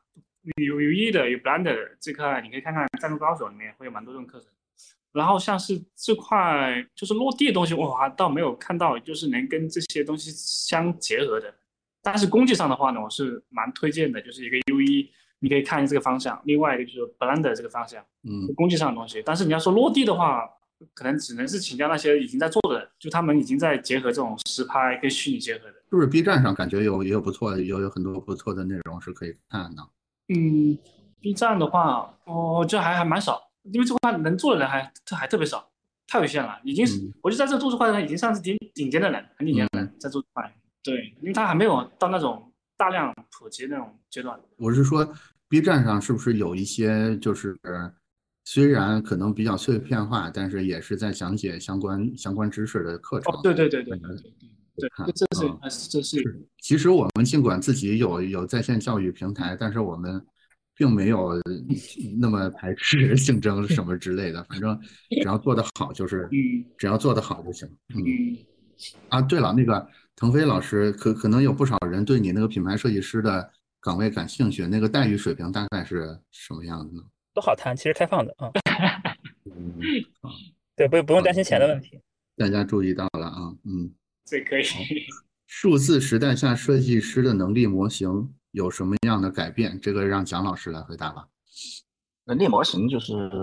就是设计加上这个吧，加上对于新事物的一个接受理解啊。比如说，呃，就是展开稍微展开说一下，就是比如说像 Web 三，Web 三一个很重要的一点就是对于你设计师的成果的一个确权啊，就是它确就是管版权归属的这个确立。啊，那这样的一个方式呢，它会带来，就是您可能要去更多的去了解它整个这个商业化运行规则的一些这种背景啊，就是比如说这个区块链啊，甚至是一些交易啊、交易方式啊这种。那另一个方向就是来自于这个现在产业，就是特别是我我个人更看好的是一些制造业啊，一种新兴制造业，特别是国产替代相关的一些领域。那么，如果说你要去从事这些领域，那你自己的这个、这个、这个个人的这个能力模型，就是就是像刚才一直在强调的是这种对于，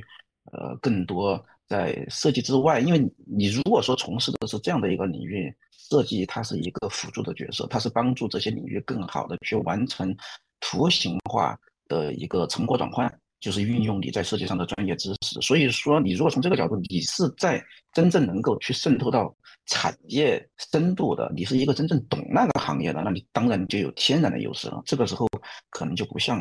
啊，就是说我们在设计圈里面聊，设计师圈里面聊，大家可能比的是本身这个设计的作品怎么样，但是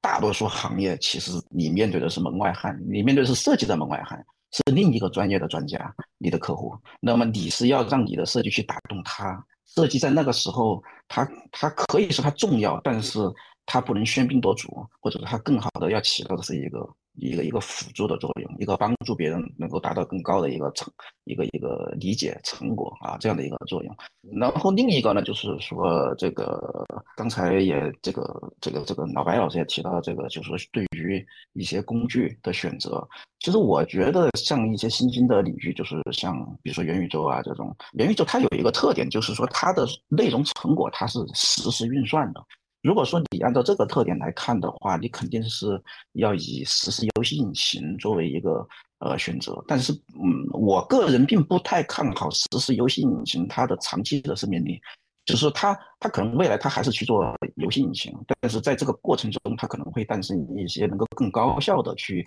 承接元宇宙应用场景的一些生产力工具、内容输出工具。那么，在这个这种工具没有充分的这个繁荣之前，那么在学习 UE 和 Unity 啊，这些都是挺好的。但是最好的是能够让大家在学习这些软件的时候，要知道软件不是最重要的，软件只是一个工具。你主要要学习的是这个工具它背后所代表的一种工作流程的底层逻辑是什么。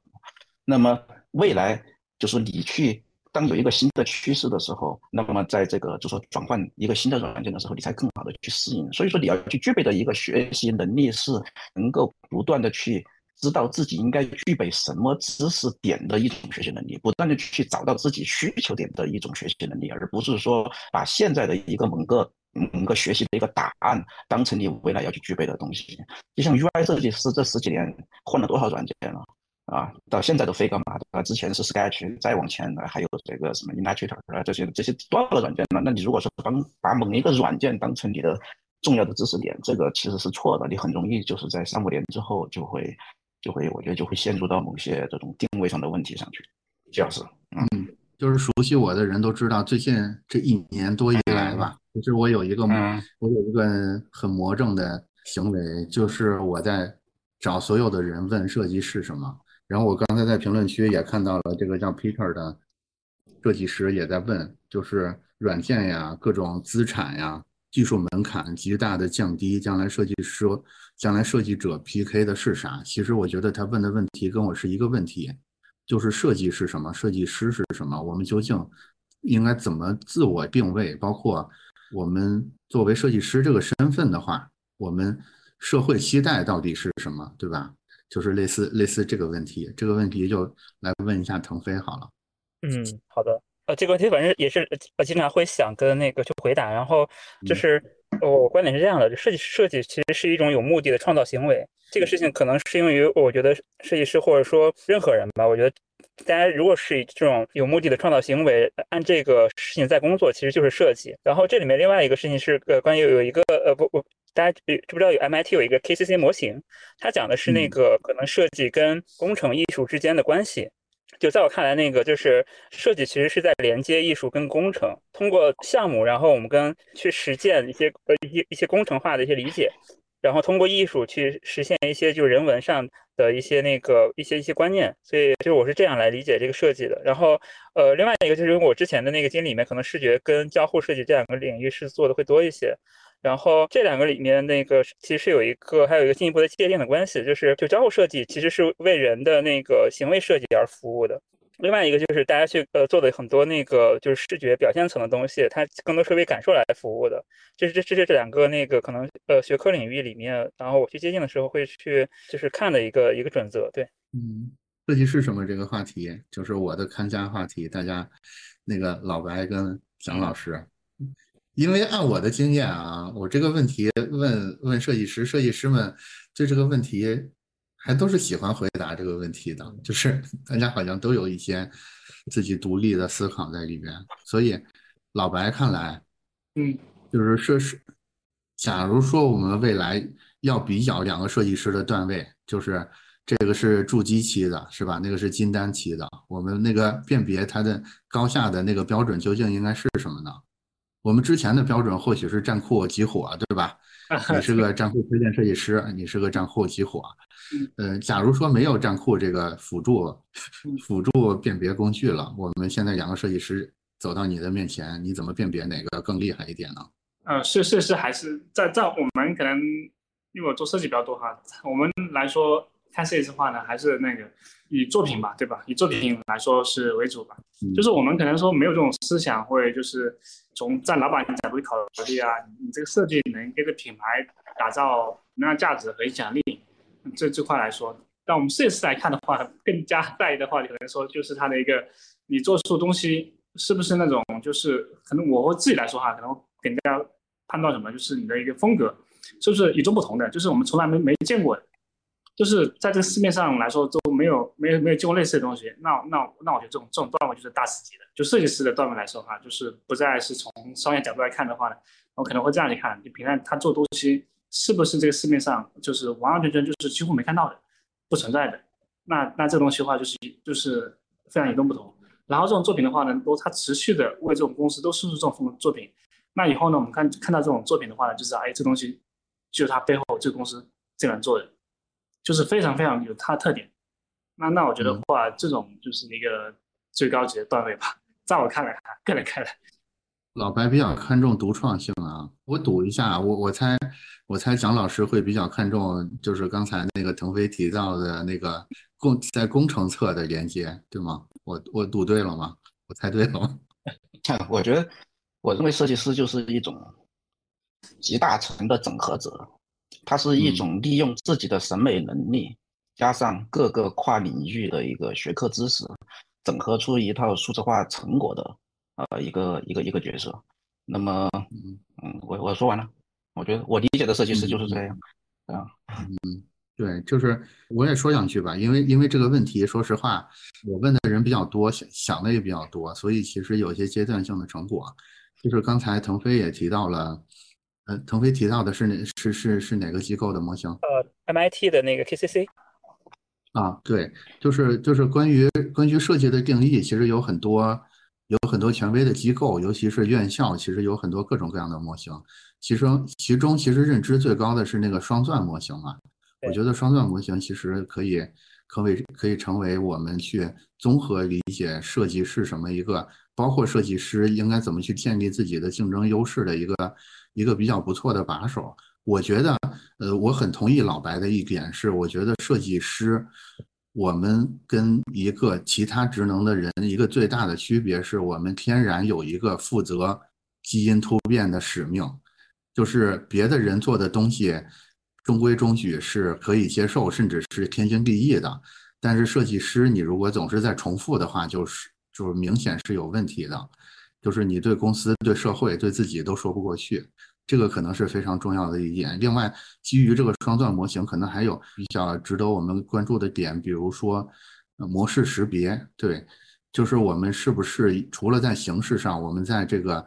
这整件整件事的流程上，就是刚才蒋总提到的这个它背后的这个工业流程，我们是不是也有能力在这上面去干预这件事儿？呃，另外是一个，比如说大胆假设，比如说建模的能力。就是我们能不能把我们的想法做一个快速的模型出来，然后用这个模型去这个市场上去这个受众面前去做一个所谓的 MVP 测试等等之类。我觉得这个也是设计师非常重要的一个能力。我们或者说它是一个讲故事的能力，就是我们把一个理念给它具象成一个有煽动性的 一个东西。我觉得这个这个也是设计师非常。非常重要的，我们叫它类比的能力、隐喻的能力、比喻的能力，什么都好。我觉得这个可能也是非常重要的一点。然后，然后其实我之前在问很多人的这个过程里边，会感觉到还有一点也是设计师很重要的一个竞争优势，就是我们还是我们是真正以人为本的工作者。就是所有人都在说以人为本，但是只有设计师是真真正正。百分之百的以人为本，就是你后面，你后面负责的突，你你你产生的这种突发奇想的创意也好，你这种建模也好，你这种模式识别也好，其实我们所有的力量都来自于我们对这种受众一种特别微妙的一种一种同理心。这个这个可能也是除了设计师之外，我没有观察到有哪个职位天然上会有这种要求的。也就是说，如果我们看到很多团队里边都有一个设计师的角色，那大家会认为说，每当需要找到一个特别拿人的点的时候，大家的目光都会投向那个设计师或者是那个 CEO，对吧？尤其是那个有时候 CEO 能找到那个点，但是需要设计师把那个点给它包装成一个小故事，包装做出一个手板，或者是做成一个什么样的模型，做成一个小实验出来，用来去去市场上做一个实验。对，哎，我还有什么问题吗？呃，我我可以我可以继续聊一下这部分吗？嗯。啊，对，那太可以了，太可以了。啊，对，嗯，对，呃，这这里面有一本书，我大家可能不知道没有看过，是比较早些时候黑川雅之的一本书，叫做《设计修辞法》。对，它其实他讲的其实就是季老师在刚才谈的，就是设计师的一个很关键的能力。就我我之前呃在谈的我会讲，就是呃，我觉得是一种销售，就是他他那个方法来讲，他应该叫那个 storytelling，就是讲故事或者叙事。它是一种那种价值传递的方法，就是一个技术、一个产品，然后对用户意味着什么，它到底有什么用？你是需要用一种直观、性感的一种方式，让大家很很顺滑、smooth 的感受到是这样的。就这种技巧，呃，我觉得是设计师这个职能，就是不管你是做 mockup 还是怎么样，就是最最适合设计师掌握的这种技巧。然后这里面应该有好多那种呃，关于如何去做。呃，叙事或者叫包装的东西，这这里面其实可以被训练的。就是我觉得是，特别是作为品牌和产品设计这样的角色，呃，非常非常重要的一个技能的。嗯，也非常认同季老师的说法。嗯，对，我觉得可能在未来这方面的能力会会变得更加的重要，因为之前多多少少的我们还有软件这个。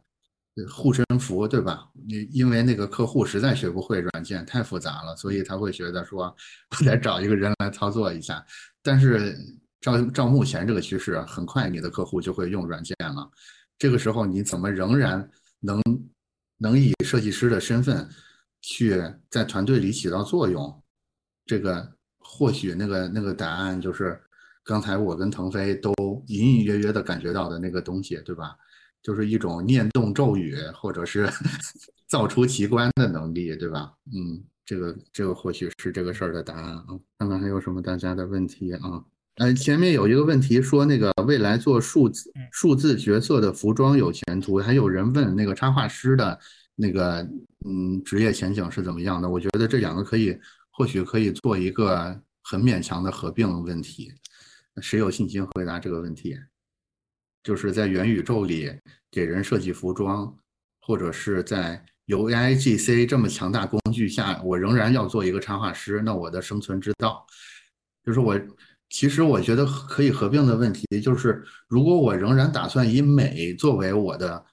主要武器的话，我应该怎么在接下来这个时代里边去征战吧？类似这么一个意思吧。我看老白可能比较比较有感想。嗯因为我们去年其实还做了蛮多这种数字服装的，跟那个像是小红书跟他们合作那个呃数字服装，也跟那个字节旗下那个废弃也合作了数字服装。我觉得是那个去年年底到上半年的时候，可能是有一个趋势吧和热度。说上半年话呢，就是哪怕你做什么东西都卖的非常好。下半年之后呢，就是应该是进入这种就是。一个一个一个就是营销很很大，但到下半其实就是完全是平下来。但这块的话呢，就是我个自己感觉的话呢，就是这个东西还是会有有这种市场方向的。只是你做东西的话，干嘛？就是你要更加能去贴合他们之间可以去这种交互，而不是说我只是一个虚拟服装，然后呢，就是你你只能干嘛呢？你只能说就是我收藏在我手机上了，对不对？但我觉得它要满足什么点呢？一定要满足就是我拍照。在场景里面的话呢，可以去互动，它是完完全全是能贴在你身上的这种这种体验的。因为很多时候呢，我们买件新衣服干嘛呢？拍照的话呢，就是发朋友圈这种需求，对不对？他能去满足这种需求的话，其实也有一部分人会蛮喜欢的。特别是我看小红书的博主的话呢，呃，还是蛮多在玩这种虚拟服饰的。如果说你对这感兴趣的话呢，你可以是在那个，你可以是尝试一下去做这个虚拟服装，在小红书里面去发表。然后一定要打上那个标签，那个是好像是虚拟服装还是 ST 什么标签？你可以搜索一下，小红书应该搜索是时尚数字人，好像是这个标签啊，我忘记了哈。大概你连续发一个月的时候呢，你就会收到小红书官方的邀请，你就可以从事这种行业去尝试做一做，感受一下。我觉得这这是可以去去尝，还还还蛮有意思的。只不过是他没有上半年热度那么高了，但是还是有很多人在做。那插画师呢？他插画师的话呢？我看还蛮多人在玩那个 VR 那个 3D 绘画哈，但是我不知道那种怎么去运用到场景当中去，他们真的很酷。你玩进去的话，就是自己在建了一个大的世界，你自己的虚拟世界在那这样玩。但是我我做好东西呢，我发给别人的话呢，他必须要同样有这个设备，有这个软件，他才能打开来。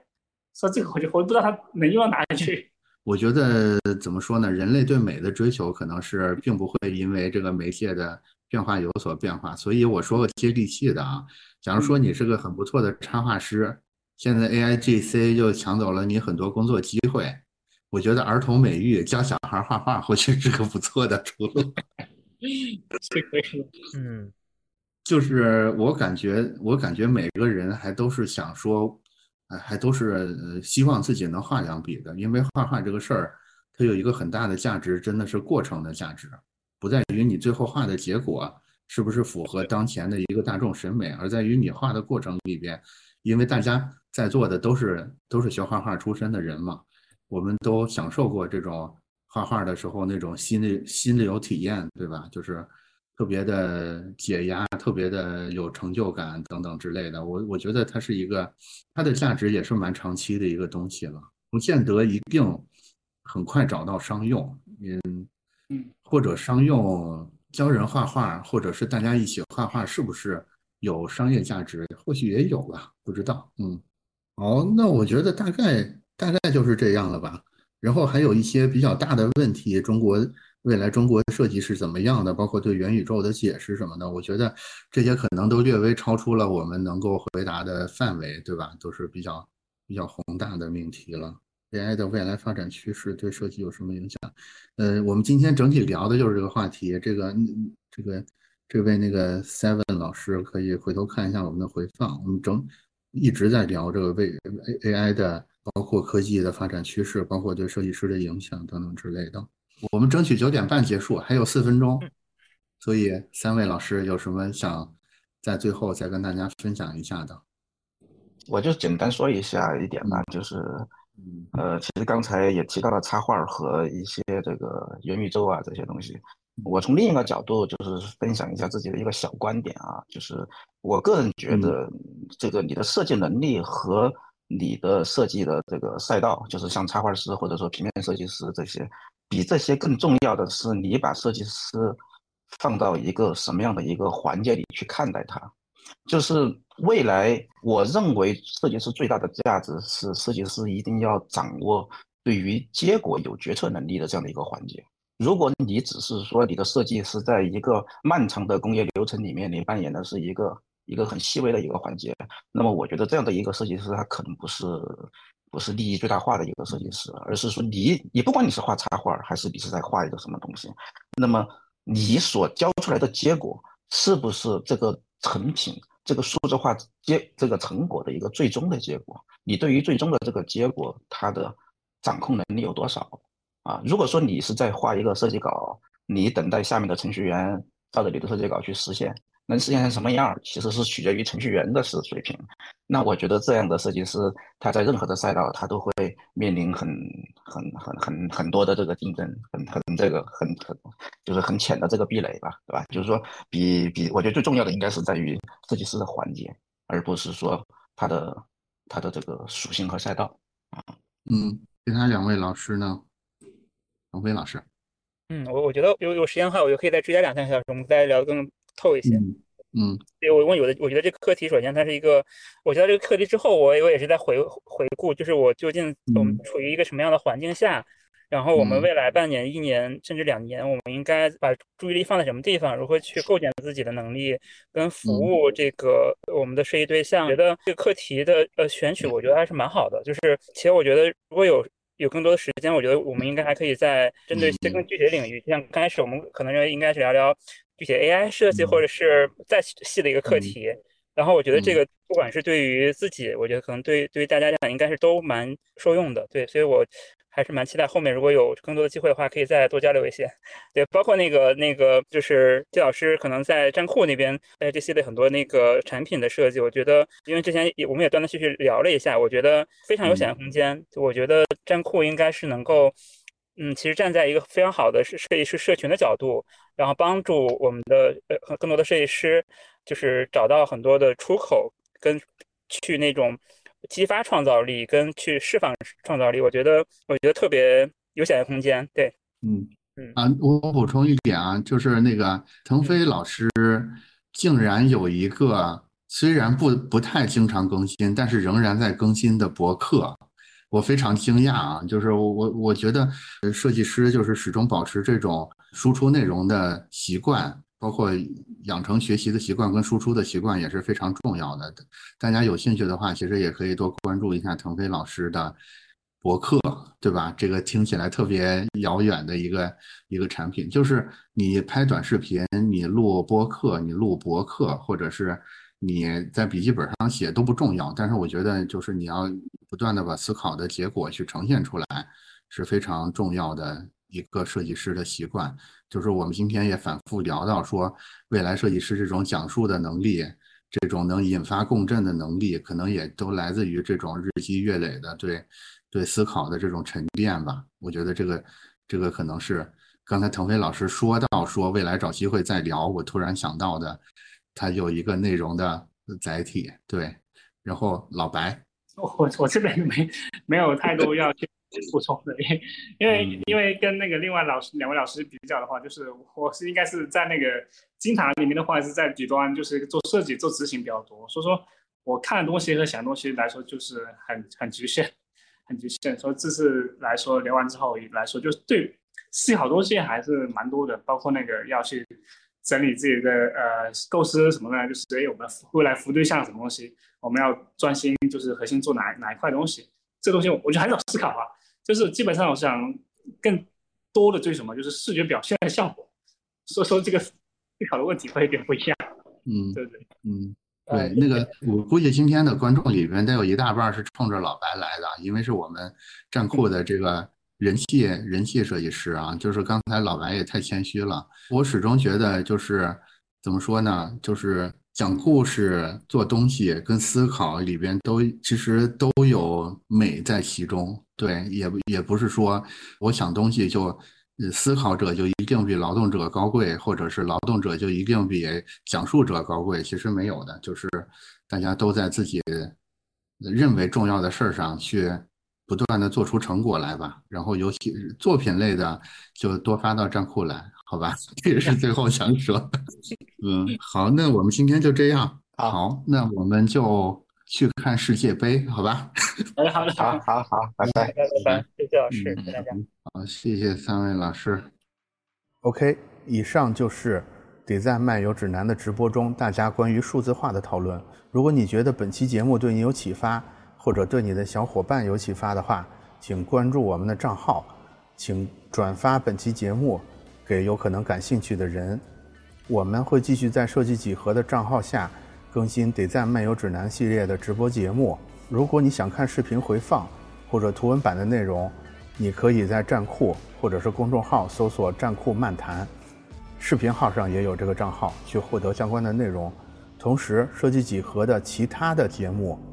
比如说，我个人的单人的节目，或者和其他老师的对谈节目，也会继续更新。如果你有兴趣的话呢，可以在留言区告诉我，你希望我们找到什么样的人去聊一个什么样的话题。好，就这样。